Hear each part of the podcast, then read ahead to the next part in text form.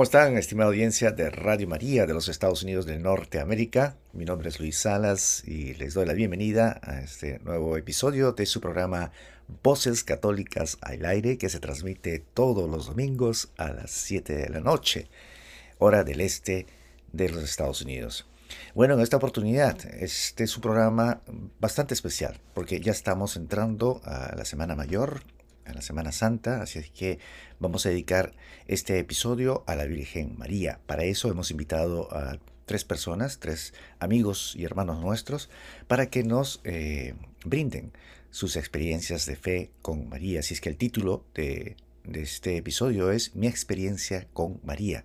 Vamos a tener al hermano Miguel Ángel Martínez de la Legión de María, Carla Jiménez del grupo de jóvenes Ágape y eh, a nuestro queridísimo hermano en Cristo, José Ignacio Ramón, periodista católico, que ya estuvo con nosotros anteriormente. Así es que eh, les deseamos una buena sintonía y para empezar eh, este episodio vamos a tener a nuestro hermano Miguel ah, Ángel Martínez de la Legión de María, que pues nos va a compartir su experiencia de fe.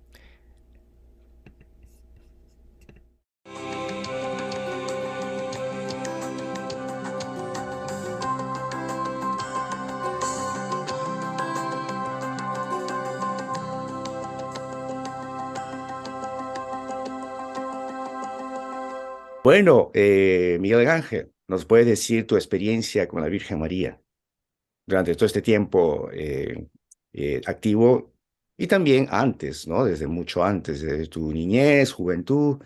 A ver, díganos un poco sobre eso.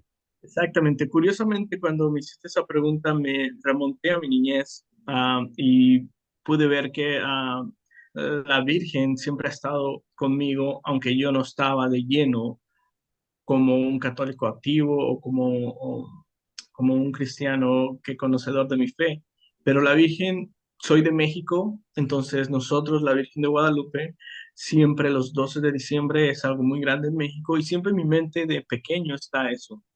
Entonces, yo recuerdo que cuando mi madre se vino para Estados Unidos, yo me abracé mucho de la Virgen María y todos los de la Virgen de Guadalupe. Entonces, Ah, en ese tiempo, cuando yo pequeño, en mi inocencia, podría decir, yo le ponía sus luces, le cantaba sus mañanitas y siempre yo era muy dedicado a la escuela y siempre me preocupaba por los exámenes.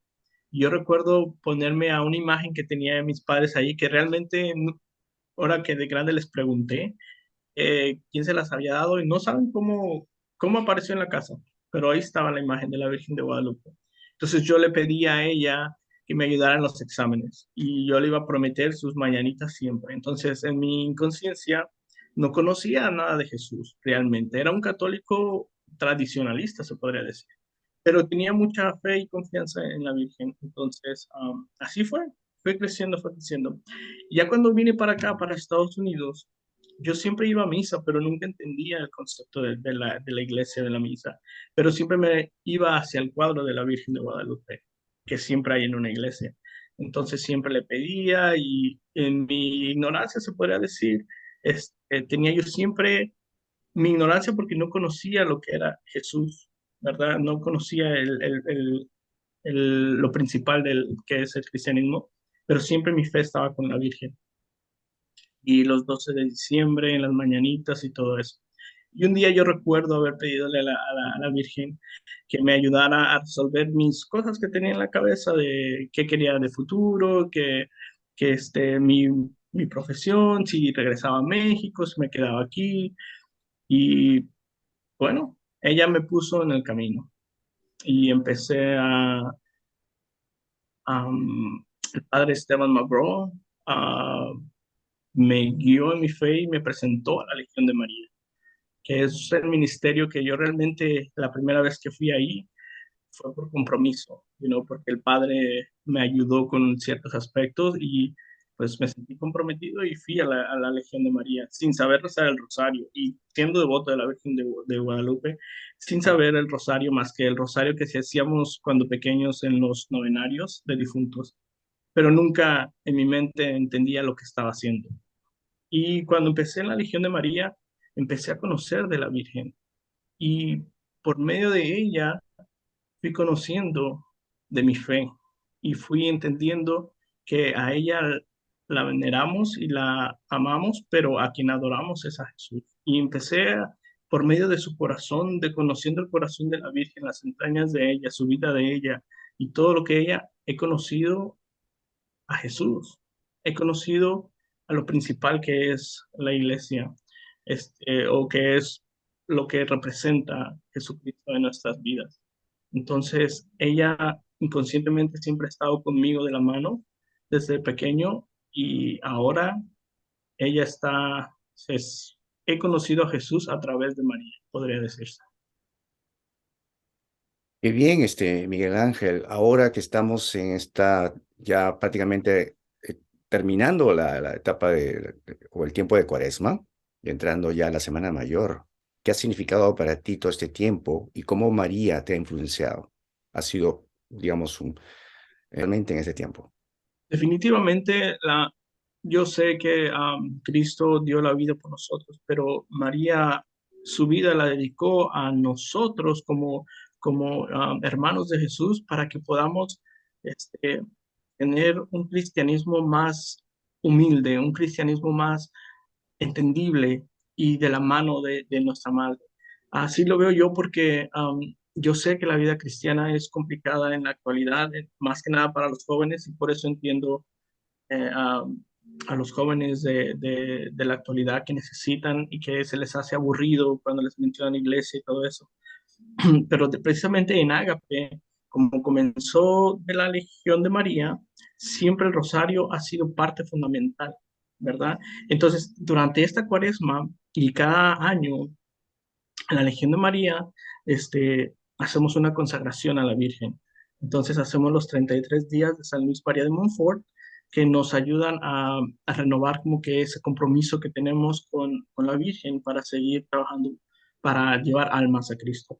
Entonces, definitivamente en mis momentos de debilidad, en mis momentos de tal vez por mucho tiempo estar en la iglesia, de, de quererme pensar que sé mucho. La Virgen siempre, siempre me, me acoge. Cuando estoy en mis momentos más duros, en mis, eh, ah, en mis debilidades, la Virgen siempre está ahí presente. Siempre me está como que abrazando y diciendo, tú puedes, sé que es difícil, pero aquí estoy contigo. Estoy yo aquí, que soy tu madre. Y siempre me acuerdo esa cita que, que dice que estoy yo aquí, que soy tu madre.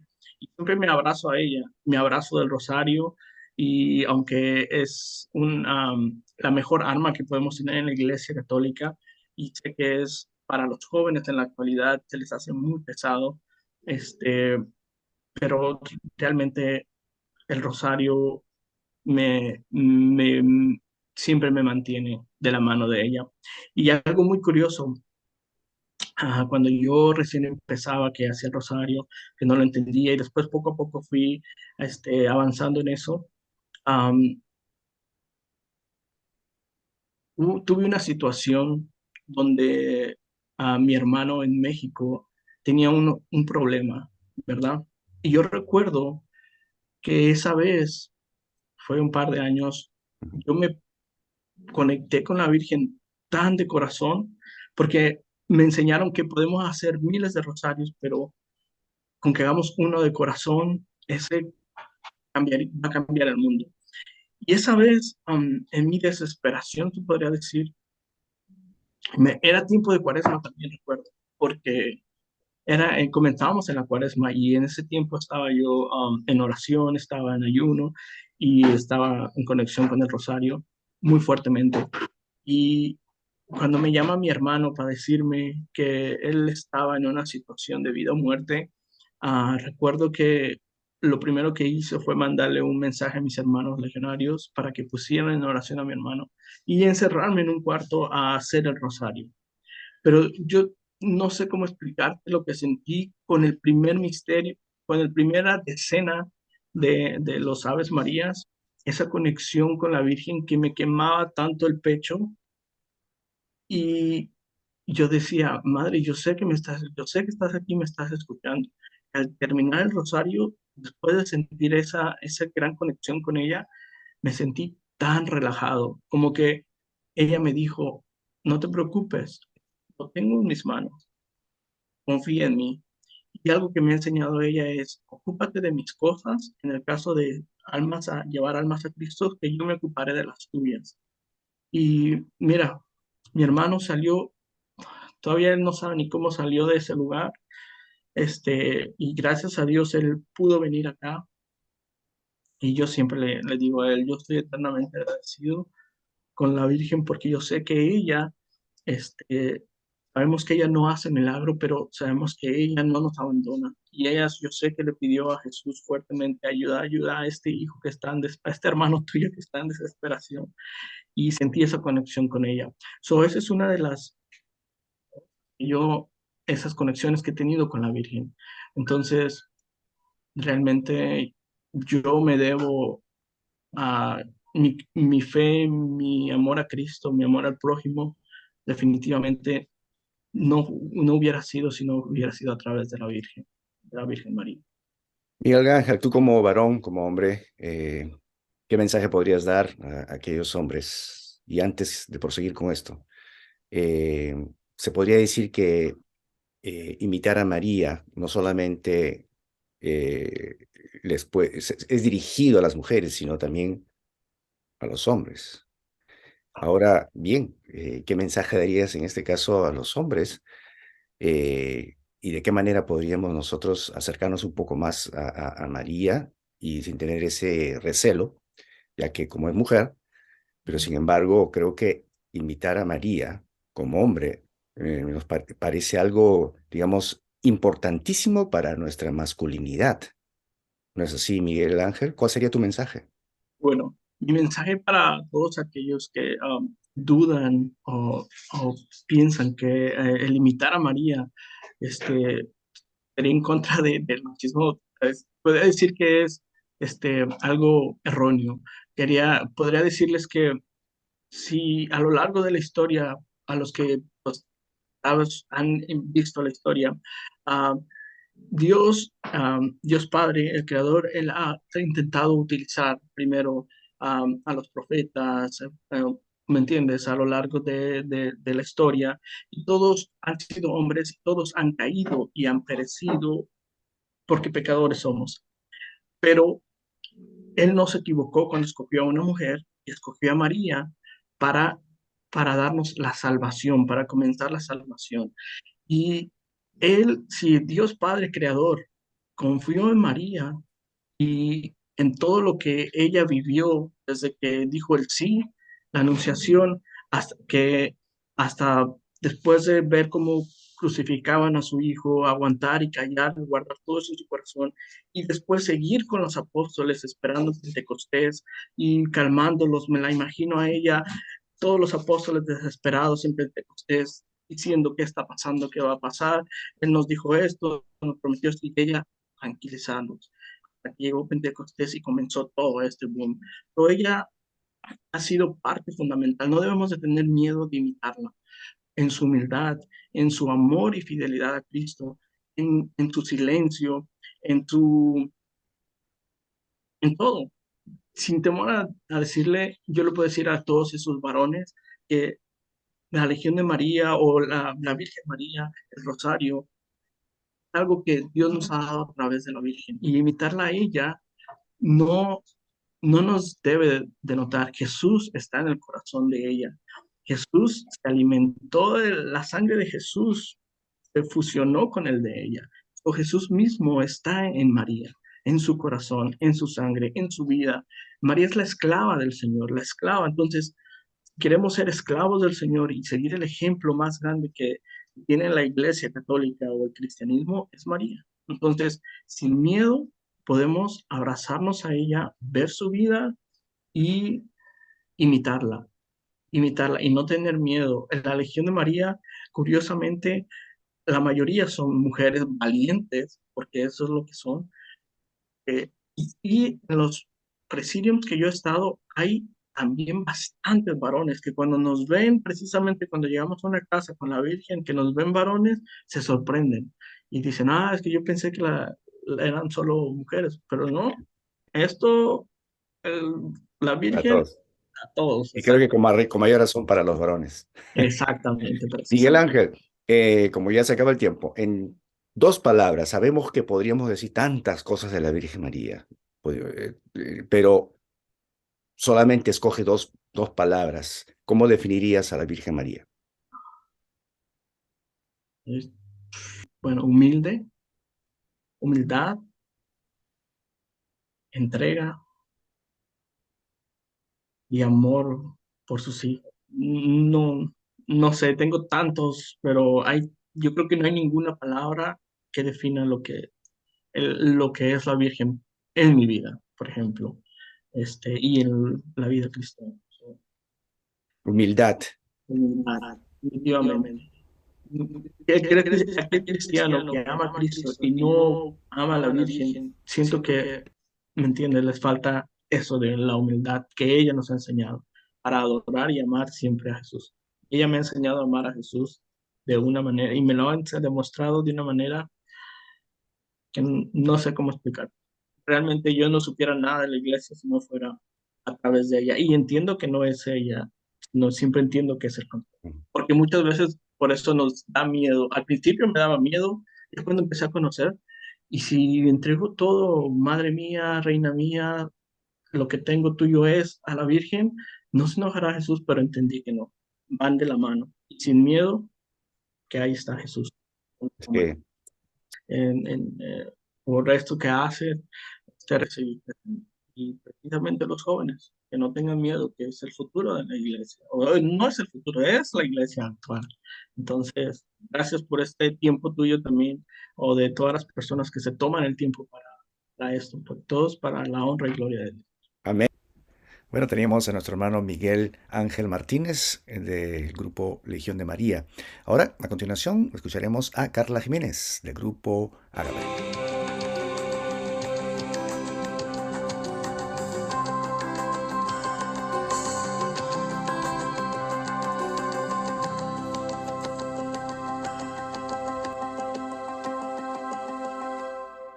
De la Virgen, uno a tu derecha y otro a tu izquierda, estás súper protegida. Nos estás diciendo, nos estás dando un mensaje ahí eh, súper mariano y yo creo que esta, esta intervención tuya va, va, a ser de mucho, de mucha, mucha utilidad para aquellas personas que estamos todavía eh, experimentando ese acercamiento a nuestra madre, porque no todos todavía tenemos esa relación profunda, así como la relación profunda con, con el Señor. Así es que Vamos a entrar un poco en detalle.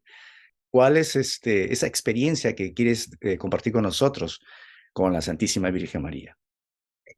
Bueno, como usted lo mencionó, soy parte del grupo de jóvenes adultos de la Sagrada Familia y ese grupo principalmente es de la Virgen. O sea, ella es la fundadora y ella es la que lo mantiene hasta el día de hoy. De hecho, cuando el grupo se formó, mucha gente decía, oh, esos grupos no duran porque ya ve que los jóvenes son muy rebeldes y luego se convierten en otra cosa, ya no son para el Señor. Pero para gloria de Dios y por obra de ella, de María, ya el grupo ya tiene, ya cumplió ocho años recién este año. Entonces, bueno, yo personalmente siempre he tenido acercamiento a la Virgen, pero sí he sentido que, que ha marcado un antes y un después que entré a ese grupo. Entonces, bueno, le voy a, contar un poco más cómo fue mi relación con ella antes y, cómo lo es ahora. Wow. Entonces, sí, bueno, desde pequeña, pues estudié en colegios católicos. Mis papás son católicos, no muy practicantes, ¿verdad? Pero sí tenía esa noción de que la Virgencita existía y la Virgen de Guadalupe fue muy, pues, presente para mí. Tenía el cuadrito de ella pero yo no rezaba, digamos, el rosario tanto. Este, bueno, cuando estudié con las hermanas salesianas al final de mi educación, digamos high school, como lo dicen aquí, pues sí, fue como, ese sí fue como un momento en que me acerqué más a ella. Recuerdo muy bien el día que, llegué a hacer el examen de admisión ahí y me dijeron que esa era la casa de la Virgen. Para las casas salesianas de las hijas de María Auxiliadora, la llaman la casa de la Virgen, ella es la señora de la casa y nos dijeron, ustedes han venido acá porque ella las trajo de la mano, si no, no estuvieran acá. Entonces eso lo recuerdo muy bien. Y sí, o sea, rezaba ahí en la capilla, rezaba todo lo que las hermanas nos, pedían que hiciéramos y así. Y hubo un tiempo corto que sí recé el rosario todos los días, porque una amiga mía, creo que ella estaba teniendo problemas en su casa y ella fue la que me propuso eso. Y de hecho ella hizo un brochure, así como esos que tenemos hoy en día, que andan por ahí, la Legión de María los reparte, ella lo hizo, o sea, en su computadora con los misterios, las oraciones y una imagen de María Auxiliadora. Y pues sí recé el rosario, digamos, quizás casi un año o menos de un año. Pero de ahí, cuando llegué a la universidad, pues de nuevo pasé a como sentir que el rosario era muy pesado, que muy largo, entonces como que no. Y luego ya cuando me mudé acá y que empecé, me refiero a este país porque yo vivía en El Salvador y llegué al grupo de jóvenes Ágape, ahí fue como que mi acercamiento a la Virgen volvió, o sea, volví a ser más constante.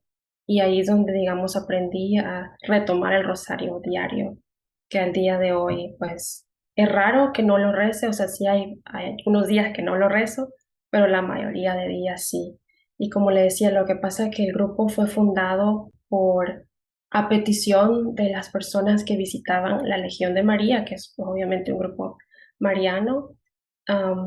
uno de los presidios de nuestra parroquia, pues se dio la tarea de responder a esa necesidad que veían en las familias en los jóvenes que visitaban, que conocían a través de sus trabajos, que hacía falta un grupo de jóvenes y especialmente adultos y que fueran hispanos, que hay grupos para adolescentes, la mayoría de grupos para jóvenes son en inglés y tenemos mucha población pues de inmigrantes. Y así fue como el grupo nació. Nuestra, digamos, nuestra base es ella, es que siempre rezamos el rosario, siempre el grupo empieza con el rezo del Santo Rosario y así vamos pues caminando de la mano de ella. Y pues no sé si quiere que le cuente un poco más o alguna experiencia específica, no sé, o más de mi pasado. ¿Cuál de las experiencias con nuestra Santísima Madre eh, resalta más en tu vida y que obviamente está influenciando, influenciando de una manera tal que, que bueno, pues eh, siempre consideras a ella como como modelo, ¿no? Como madre, sobre todo, de todos nosotros. Sí, bueno, yo diría que mi relación con ella es como madre y amiga, o sea, una madre que es amiga. Para mí ella es como a quien puedo recurrir todos los días y decirle todo lo que me pasa, todo lo que siento y ella no me va a juzgar. Y de hecho, pues sí tengo una pequeña experiencia, se podría decir, Ah, que estaba pasando por pues, un momento, una temporada de mi vida no muy bonita y me sentí muy sola, la verdad, porque yo creo que a todos nos pasa de que conocemos a muchas personas o, a, muchos consideramos amigos, pero realmente no son o, o no están ahí cuando uno lo necesita o no entienden, ¿verdad? Cuando uno está pasando por una situación. Entonces yo sentía eso, como que me sentía sola, como que eh, los demás minimizaban tal vez lo que a mí me estaba pasando. Entonces me tomé el atrevimiento en mi oración a María de pedirle que me, permitiera sentir su amor, su cercanía y que a ella sí le importaba mi, mi sentir y lo que yo estaba pasando. Entonces digo, me tomé el atrevimiento porque si eso es como algo bien grande, o sea, como pedir una señal o algo así, ¿no? Y bueno, dije, bueno, a ver, ¿qué pasa? Y pues justo ese viernes alguien llegó a dar un tema y llevó una virgencita para rifarla. Entonces todos agarramos un número eso fue quizás unos tres días después de que yo hice esa oración. Y pues sacaron dos eliminados, ¿no? Y al tercero salió mi número. Pero como yo en ese tiempo era líder, yo me sentí mal en ese momento como, no, mejor que se lo lleve a alguien más, de los chicos que tal vez no rezan y que para que tengan una imagen y tal vez rezan. Entonces dije yo, no, pues volvamos a rifar. Pues no, ya sacamos mi número y entonces salió otra persona. Pero ese chico, este, al terminar el grupo, me dice, la Virgencita se quiere ir contigo, tú saliste primero, es tuya. Y yo, no, no, llévatela tú, reza el rosario y así.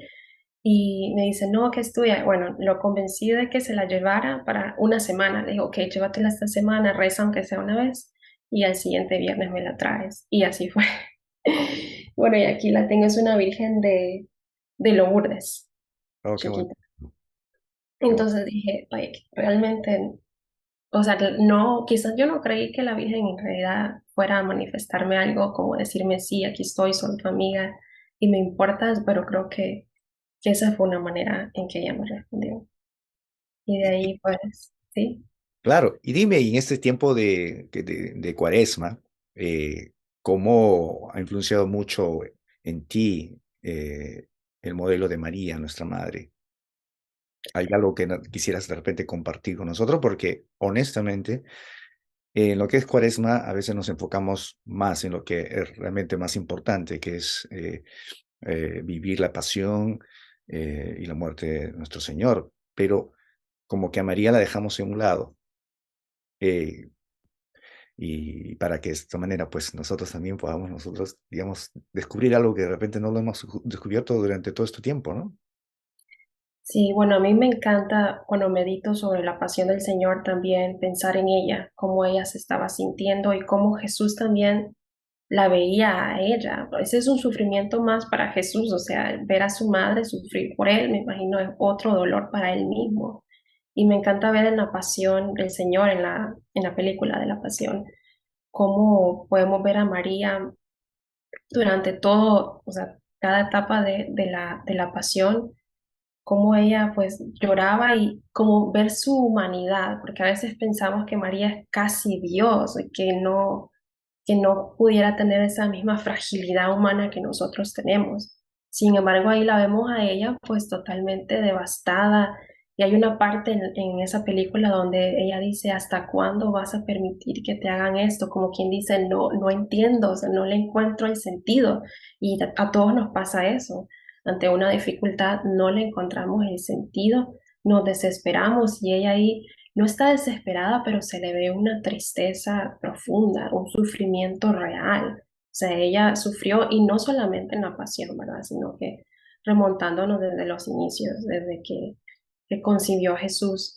Entonces, sí, mm, cuando medito, trato de pensar en ella, o sea, dónde estaba ella en ese momento, qué estaba sintiendo, cómo, pues cómo ella nos enseña a, estar al pie de la cruz, ¿no? Cómo ella nos enseña a no abandonar al Señor, a pesar de que era peligroso también, pues ella siendo la madre, también podían decir, pues también matémosla a ella, ¿no? A pedradas o, o como sea.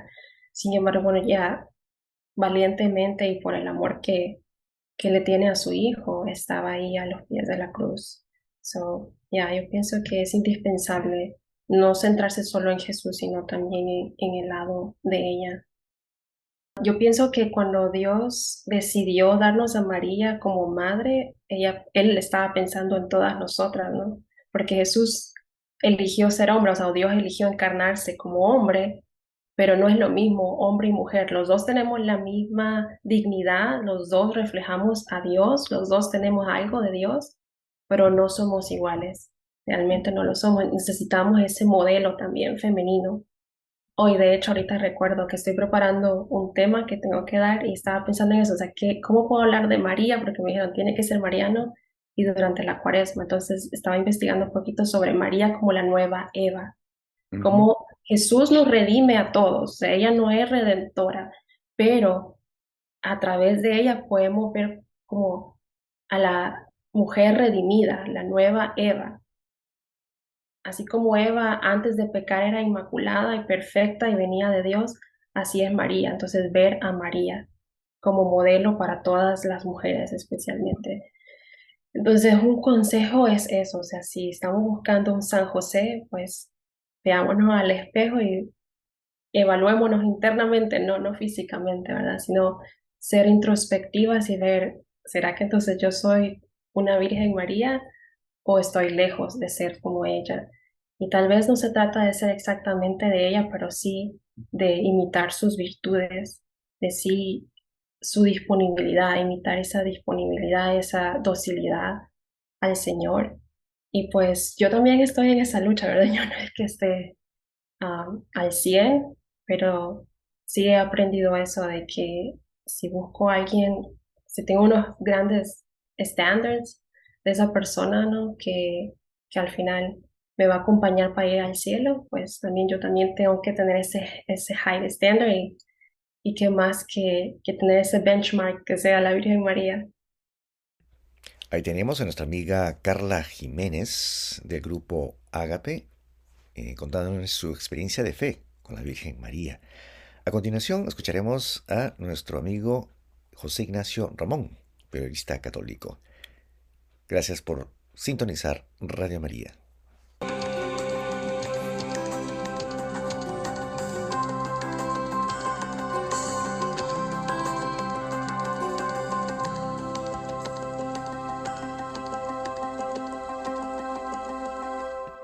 Eh, vamos a hablar un poquito de la Virgen María, su experiencia con ella y cuál es su relación actual. A ver, díganos, especialmente en este tiempo de cuaresma. Vayamos primero la experiencia con la Virgen, ¿desde cuándo es devoto de ella? ¿O siempre lo fue? A ver.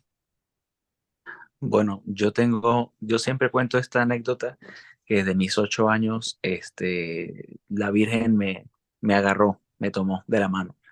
Y recuerdo que tenía como ocho años cuando me regalaron una estampita de la Virgen de Guadalupe. Pero lo más curioso, yo no sé si es que era un signo divino o es que era propio de la estampa, pero cuando llegaba la noche la estampa se iluminaba. Y entonces yo dije, bueno, eh, no sé qué está pasando. Yo le preguntaba a todo el mundo, ¿será que esto tiene bombillos? ¿Qué, qué será? pero eh, me hizo, me hizo eh, enamorarme de, de esa figura materna. Y si algo que definitivamente ayuda a un cristiano en su relación con la Virgen María es evaluar cómo está la relación con nuestra mamá biológica. Y mm, creo que eso me ha ayudado mucho porque pues mi mamá siempre me invitaba a rezar el rosario con ella y yo le protestaba porque ella se dormía en pleno rosario. Y entonces este, era algo gracioso porque, y lo cuento porque yo sé que pasa en muchas casas y a veces nosotros queremos quedarnos como en las alturas, así como este cielo, pero mm, no podemos olvidar que ciertamente vamos al cielo, pero es importante pues que saber que el cielo se gana con, con pequeños detalles, ¿no? Eh, y yo recuerdo que cuando rezamos el rosario, mi mamá decía, se quedaba dormida, decía Santa María Amén. Eh, y yo decía, mamá, despiértese, mire que la Virgen este, no le gusta que se duerma en el rosario. Y yo estaba pequeño y le decía eso. Después eh, tuve la oportunidad de ingresar a un presidium de la Legión de María que se llamaba justamente Hijos de María. Y, y yo no sé, pero eh, yo empecé como a desarrollar ese, ese sentir, esa convicción de que yo era el único hijo de ella. No hay más nadie, yo. Pero claro, eso era algo que lo llevaba dentro de mí y no le decía a nadie.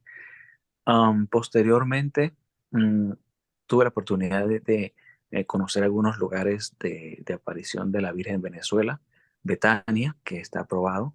Este, hay otros lugares que no, pero sin embargo eh, había algo especial que me llevaba como a pensar en lo que realmente siente la Madre de Dios, lo que quiere la Madre de Dios y entender con los años que ella es la mediadora, ella es la administradora, ella, ella es la madre, ella es la madre y cuando descubrimos ese, ese rol de María, pero uno dice, pero ajá, madre de quién, administradora de quién, eh, mensajera de quién. Entonces, pues definitivamente el corazón inmaculado de María lo dirige a uno directamente al corazón de Jesús, al rostro de Jesús. Y mm, Posteriormente, em, tuve la oportunidad de, conocer a em, Fátima, luego de que, eh, por una inspiración definitivamente de ella, en una parroquia eh, organizamos los cinco primeros sábados de mes. Así que eso fue un tremendo sacrificio, levantarse bien temprano, levantar hasta el padre de aquella iglesia temprano, padre, sí, no sé qué, vamos la misa. Y, una experiencia linda de que el padre había conocido un sobrino, un sobrino, alguien, un familiar de Sor Lucía, de los de los pastorcillos de Fátima, que gracias a Dios hoy día ya están reconocidos en los altares, ¿no? y luego la sorpresa más grande fue que haber, haber celebrado estos cinco primeros sábados de mes, devoción a la cual invito cordialmente que la googleen por allí Ah, la promesa más grande es que ella se va a encargar de que nosotros estemos eh, recibiendo esas gracias que nuestro Señor quiere darnos, ¿no? Em, y bueno, la sorpresa fue haber sido invitado para ir a cubrir el centenario de las apariciones de Fátima. Eso fue en el 2017. Y luego de estar allí en Fátima, eh, es una experiencia que yo, yo deseo que cada cristiano pueda vivir. Y me llamó la atención que de Fátima, por cosas de la vida, en esa ocasión llegué a Garabandal. Garabandal es una aparición que no está eh, reconocida por la iglesia, pero es un mensaje interesante de escuchar. Eh, no estamos exentos de, de, escuchar y de discernir, como dice eh, el apóstol San Pablo a Timoteo, ¿no? Quedaos con lo bueno, descartar lo que no.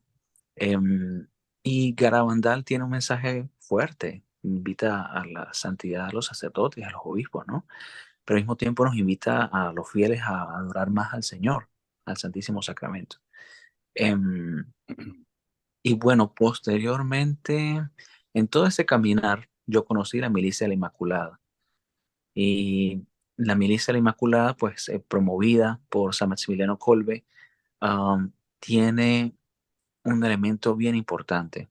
Muchas veces cuando uno ve las viejitas de la Legión de María o las personas que son marianas, a veces parte es parte también de la búsqueda personal del Señor, este, que a veces uno se siente protagonista.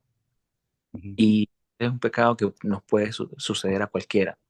Ah, pero gracias a Colbe, a San Maximiliano Colbe, eh, que también los invito a que googleen también la vida de San Maximiliano Colbe, hay películas también de él. Él fue un incansable apóstol de la Virgen. Él fundó una radio en Japón. Él tiene una publicación de un millón de ejemplares. Eso es impresionante. Y yo ya había estado un poco vinculado a su espiritualidad, pero no lo había profundizado tanto a través de eh, un boletín mensual que se había desarrollado en Venezuela que se, llama, se llamaba María Madre de la Iglesia. En los tiempos buenos de Venezuela, cuando se podía imprimir, se difundían cerca de unos 20.000 ejemplares y se hablaba un poquito de Maximiliano. Pero es hasta muchos años después que yo empiezo como a conectar con los escritos originales de él y en esencia, si tuviera que resumirles las 3.000 páginas de todo el libro, de los escritos originales de él, eh, es que, dice Colbe, que tú eh, seas de María. Y dice una parte específicamente, si tú eres María, no eres del diablo. Y si tú eres pertenencia de ella, efectivamente Dios va a tomar posesión de ti porque el ser en el que más se ha reproducido, digamos, la posesión de Dios es María. El Espíritu Santo tomó a María. Y si no hubiera tomado a María, no hubiese sido posible la encarnación. Y si no hubiera tomado María, no hubiese sido posible el nacimiento de la misma iglesia, el desenvolvimiento del ministerio del mismo Cristo. Entonces, trayendo eso hoy día, mi pregunta para todos ustedes, también mi pregunta diaria es, eh, ¿a qué me llama el Señor por medio de María? Em, y el, ejemplo de la Virgen María, en principio, te llama a vivir eh, en la ternura, a expresar ternura. Especialmente nosotros los hombres, que a veces como que pensamos que eso no va con nosotros, pero la ternura va desde, desde una sonrisa, desde un buen trato, desde el medirnos en las palabras, desde el saber, el aprender a controlar las propias emociones también, el aprender a ser como la Virgen, que muchas veces hablamos y hablamos y hablamos y no callamos y mucho menos escuchamos. Entonces, eh, es bárbaro esta invitación de la Virgen María, es una transformación total, que en definitiva es una invitación a ser como Jesús, no hay otra ser como Jesús. Y mm, en esta cuaresma, particularmente, eh, bueno, eh, una de las cosas que la, Virgen, mira, si tú te pones en manos de la Virgen, te consagras todos los días, que eso trato de hacerlo yo apenas a despertar, tengo una, la fórmula de San Maximiliano Colbe, todos los santos días, así esté con un ojo abierto, el ojo cerrado, la hago en ese momento, me entrego en manos de ella, em, se la voy a decir. Eh, Virgen Inmaculada y Madre mía María, yo renuevo a ti hoy para siempre la total consagración de todo mi ser sin reservas, sin límites, para el bien y salvación de las almas. Solo te pido, mi reina y madre de la iglesia, que me guardes, me cuides, me protejas, me defiendas tu corazón inmaculado. Extrae de mi ser el germen del mal que hemos heredado por el pecado de Adán. Purifícame y sáname con la llama de amor de tu inmaculado corazón y haz de mí una copia fiel de Jesús, tu Hijo. Em, te ofrezco, por lo tanto, corazón inmaculado de María, las oraciones, acciones, sacrificios, sufrimientos, intenciones de este día, por las intenciones del sumo pontífice y las de tu corazón inmaculado. Em, oh María concebida sin pecado, ruega por nosotros que recurrimos a ti, por cuantos a ti no recurren. Escuchen bien, por cuantos a ti no recurren, en particular por enemigos de la iglesia y de tu inmaculado corazón, y por cuantos yo te encomiendo. Entonces allí inserto mis padres, mis hermanos, mi familia, en mi país, todo el continente, todas las personas que he conocido y todas las personas que voy a conocer. Así que de ahí nadie se escapa. Y, y parte de, como decía, de, eso, de esto de, entregarme a la Virgen eh, a través de la consagración diaria, porque a veces pensamos que son solo 33 días, que esa consagración ha sido crucial también en mi vida, porque es una preparación especial, hay que vivirla como una desintoxicación. Y cuando te consagras diariamente a la Virgen es como cuando tú vas al trabajo y ponchas. Aquí estoy, aquí estoy. Ella siempre te va a decir que ella está. Ella siempre te poncha también. Ella siempre viene a ti y siempre se manifiesta para decirte, mira, no se te olvide esto, no se te olvide aquello, no se te olvide. Y siempre uno percibe eso en, la relación que, que, que, un hijo de María puede tener con esa buena madre, ¿no? Y hace dos meses, más o menos, estamos, no, perdón, casi comenzando la cuaresma. Eh, yo estaba, como trabajo en una parroquia como secretario, entonces estaba preparando el boletín para el tiempo de cuaresma. Y en esos días yo pedí unos días de descanso porque estaba bastante estresado. Y me fui a Birmingham, fui a la sede de WTN. Le debía la, la visita a, a Madre Angélica desde que ella falleció. Cuando estuve allí tuve como un pedido interior de que tráeme mis niñas, tráeme mis niñas. Ustedes pensarán que estas cosas son como de locos, pero eh, el cristiano que no, no se pone las pilas, y como les digo, es ella, eh, hay, que, hay que quitarse uno de en medio. Eh, bueno, yo dije, me devolví a Florida y yo decía, pero ¿qué será lo que el Señor me está pidiendo? Y entonces, eh, ah, claro, las niñas. Eh, era que hace un tiempo había habido como la inquietud de unas abuelitas de la parroquia donde yo trabajo que querían ir a Ave María. Ave María es, eh, creo que el único pueblo católico, mm, no sé si hay más, pero es un pueblo desarrollado Mm, nació, eh, surgió en 2005, si no estoy mal.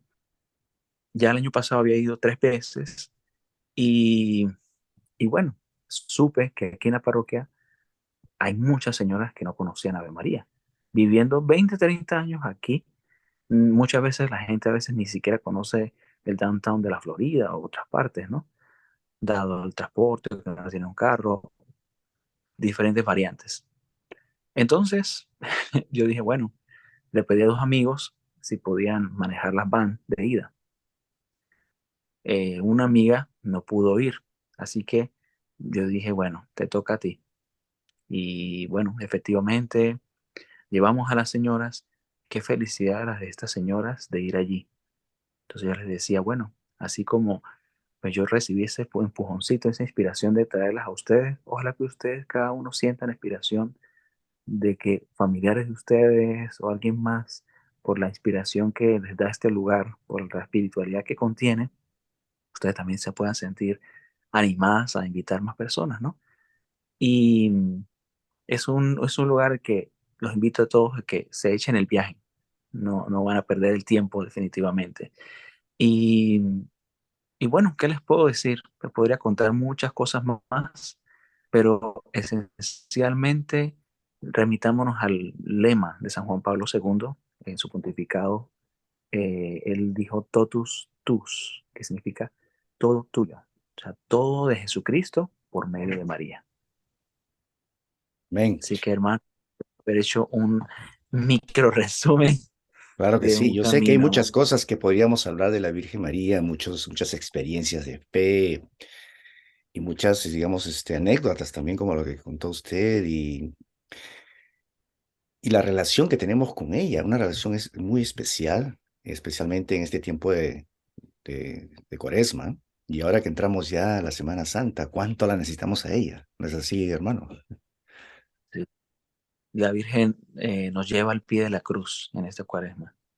La Virgen, la Virgen nos invita a mirar con sus ojos. Y mirar con los ojos de María es mirar que tenemos hermanos. Es mirar que tenemos un mundo por el que tenemos que hacer algo. Que Dios siempre pide a nuestra parte, aunque Él está dispuesto a hacer todo y a recrearlo todo. Pero Él requiere de esa porción nuestra, de porción particular.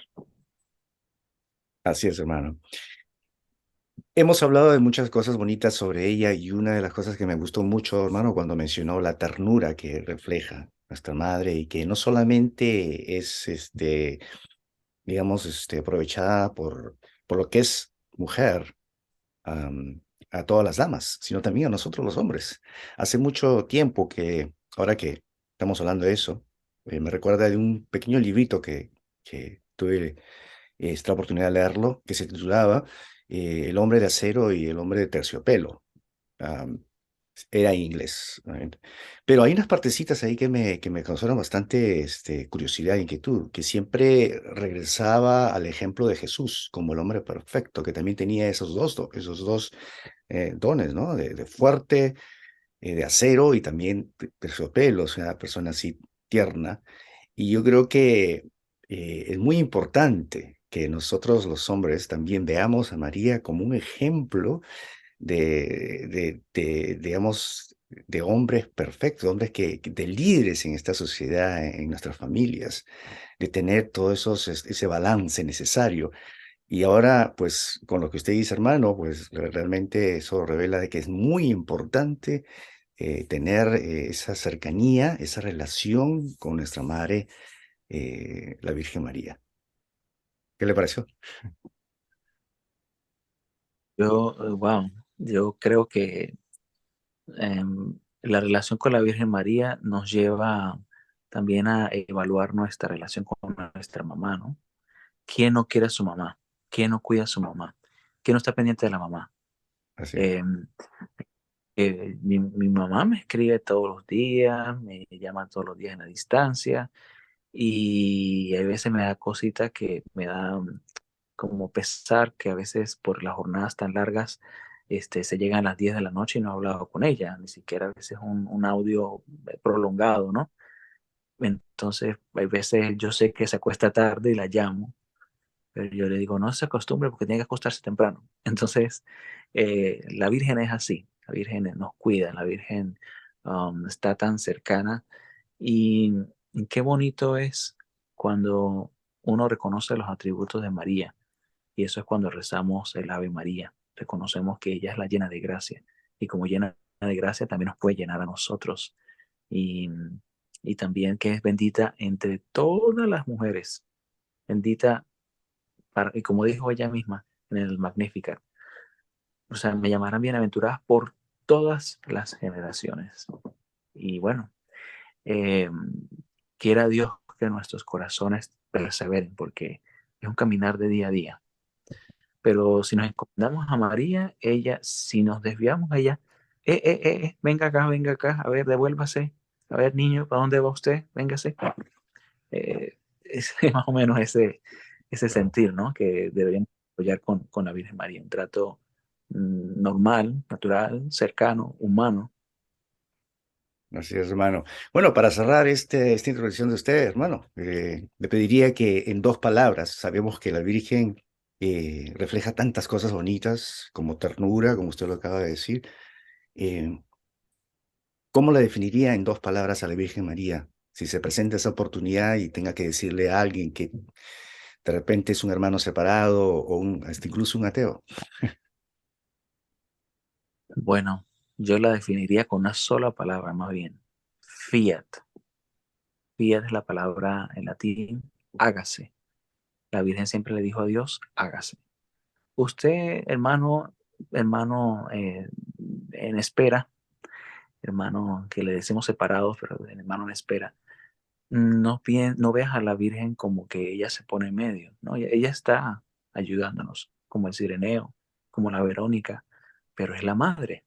O sea, Dios quiso darle un rol eh, bien cercano y justamente esa cercanía es la que nos permite conocer más a Dios. Em, justamente por las heridas de la humanidad, Dios quiso preservarse a María y Dios también quiere preservarnos a nosotros del mal pero sanarnos, extraer de nosotros esa semilla que el, que el mal dejó desde el primer momento en que la desobediencia hizo sus estragos. Pero todo se resume en fiat, hágase. Hágase, Señor, tu voluntad. Hágase siempre. Aquí está este esclavo, hágase en mí según tu palabra.